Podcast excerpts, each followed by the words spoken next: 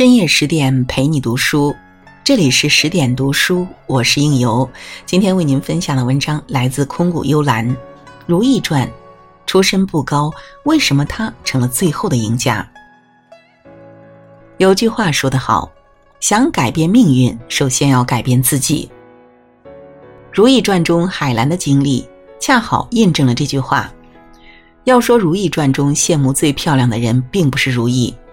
虽然荣登后位，但一世情深终抵不过兰因絮果，最后被没收皇后册宝，形同废后，孤独离世。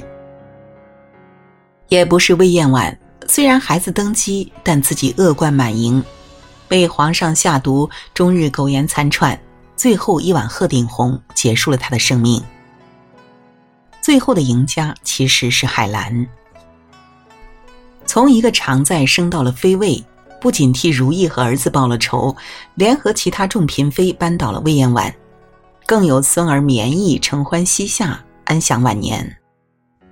没有帝王的钟情，没有显赫的家世，也没有绝世的容颜，起点并不高的海兰，为什么能在血雨腥风的后宫不断成长，笑到最后呢？古人云：“穷则变，变则通。”后宫嫔妃大多家世显赫。如意的姑母是先帝的皇后，郎画出身名门富察世家，高希月的父亲是前朝重臣，金玉妍来自御氏贵族。但海兰却是绣娘出身，她知道自己力量尚小，所以平日里被人奚落也不争辩。当实力不够、地位不高时，海兰懂得隐忍蛰伏，如同骤雨疾风里的大树。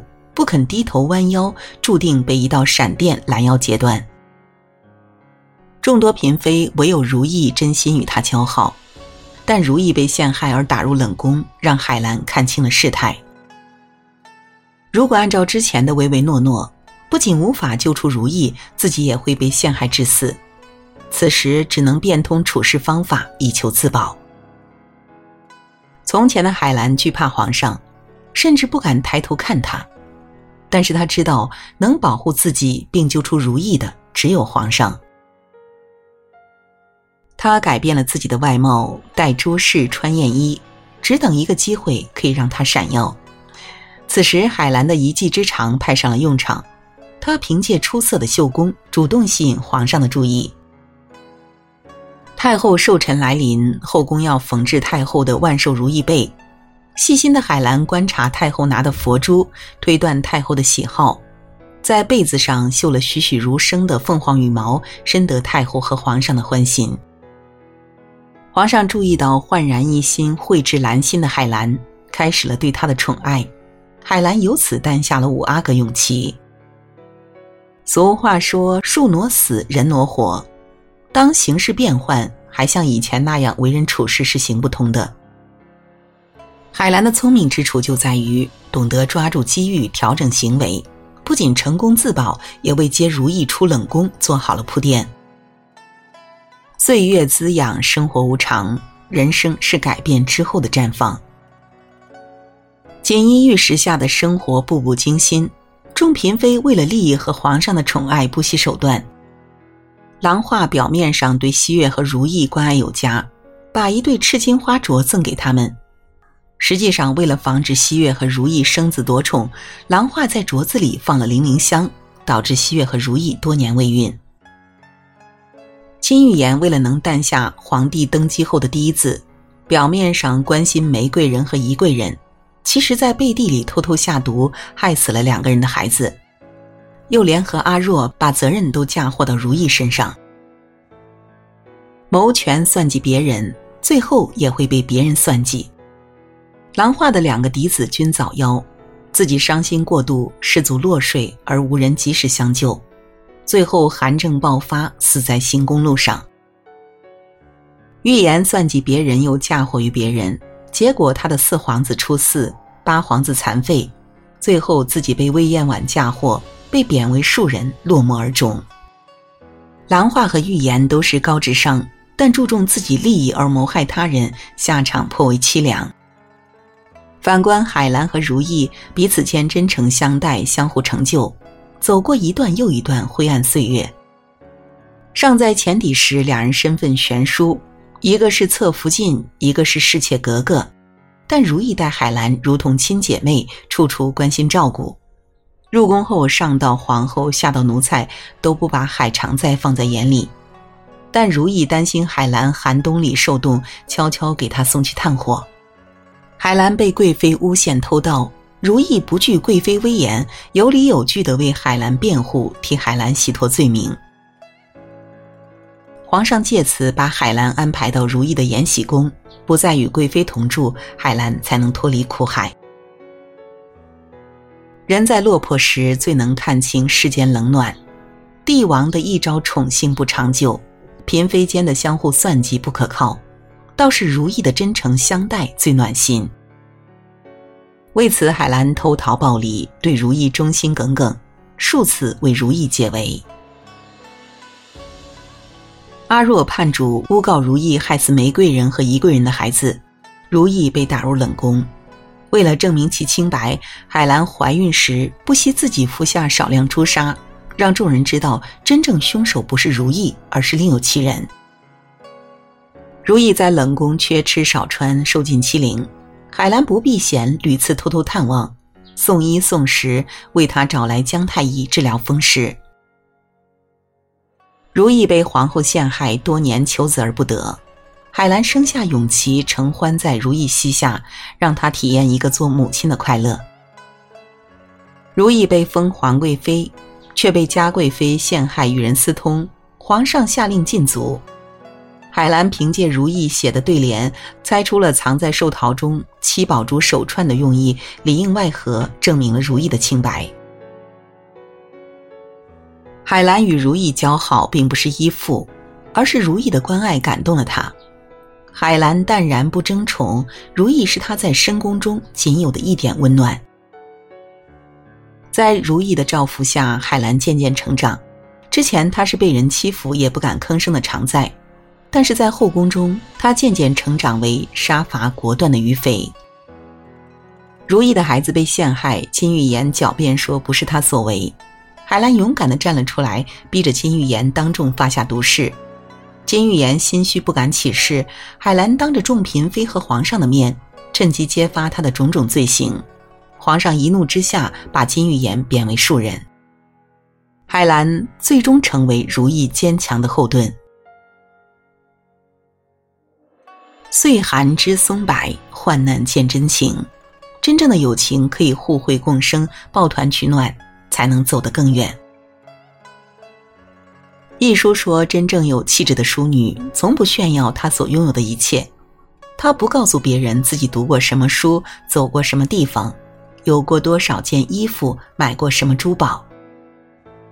其实，海兰本来可以凭借自己的智慧去争宠，也可以让如意在皇上面前为永琪美言几句，让孩子备受皇帝宠爱。但他深知木秀于林，风必摧之。与其招来众人嫉妒和杀身之祸，不如明哲保身。得宠时，海兰没有恃宠而骄，而是一如既往的冷静睿智。诞下皇子后，海兰韬光养晦，没有四处炫耀。如意一步步高升，最后贵为皇后。海兰从未仗着如意的权势去打压众人。作为一个母亲，海兰也与其他嫔妃教子方式不同。孝贤皇后去世，后位虚悬，绿云有亲生皇子，并抚养了永皇，以此自居，怂恿永璋争夺太子之位，反而弄巧成拙。皇上一气之下，怪罪绿云教子无方，断言永皇和永璋不会继承大统，永皇和永璋从此一蹶不振。金玉妍时常在众嫔妃面前炫耀，自己的永城是皇上登基后的第一次，暗中为永城拉拢各界势力，在木兰围场时故意令皇上遇险，但最后野心暴露，永城落了个出四的下场。母亲们的宫斗技术再厉害，都忽视了一点：培养孩子品德和才识才是最重要的。相比之下，海兰教育永琪相当明智。海兰自知学术尚浅，便把永琪养在如意膝下。有了如意的细心栽培，永琪从小饱读诗书。海兰深知后宫生活艰险，皇子会成为众矢之的，所以告诫永琪不可显露锋芒，才能保他们母子平安。永琪练就了闭眼射箭的绝学，从不声张，反而在木兰围猎时救了皇上，这让皇上对这个五阿哥另眼相看。四皇子出嗣，金玉妍被贬为庶人。海兰虽然与金玉妍势不两立，但并没有落井下石，而是告知永琪，看见四哥时要尊敬他。母亲是孩子第一个老师，言传身教会被孩子所效仿。永琪继承了海兰优秀品性，不争不抢，隐藏实力。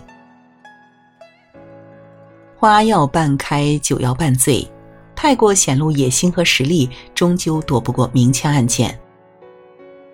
其他皇子显出夺嫡之心，被皇上厌弃并冷落时，永琪一心读书，待人彬彬有礼。这个不善争宠、德才兼备的皇子。却最得皇上喜爱，一度被秘密立为储君。事情看透，就知道如何行进；人情看透，便知晓如何相处。一路走来，从唯唯诺诺的王府侍妾格格，到行事果断、有储君皇子傍身的于妃，海兰成长很多。有人说海兰心狠手辣。其实身处刀光剑影的后宫，他要自保，又要护着如意和永琪，所做的一切都是保护身边人不受伤害。从结局上看，海兰无疑是笑到最后的人。皇上几个地位高贵的嫔妃，有的被害，有的孤独终老，大多活到三四十岁就撒手人寰。海兰很早就看透了世态炎凉。比起其他人，他活得清醒自在，大仇得报，他守着孙儿绵意，享受天伦之乐，在刀光剑影的后宫中，竟然活到七十九岁。他出身普通，却成长最多，成了深宫中最后的赢家。没有谁的生活会一直一帆风顺，成长的过程中，逆境时懂得审时变通。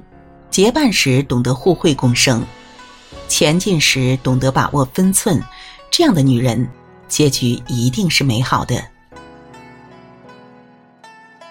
好了，文章就为您分享到这里，更多美文请继续关注十点读书，也欢迎把我们推荐给你的朋友和家人，一起在阅读里成为更好的自己。我是应由，让我们在下个夜晚再会。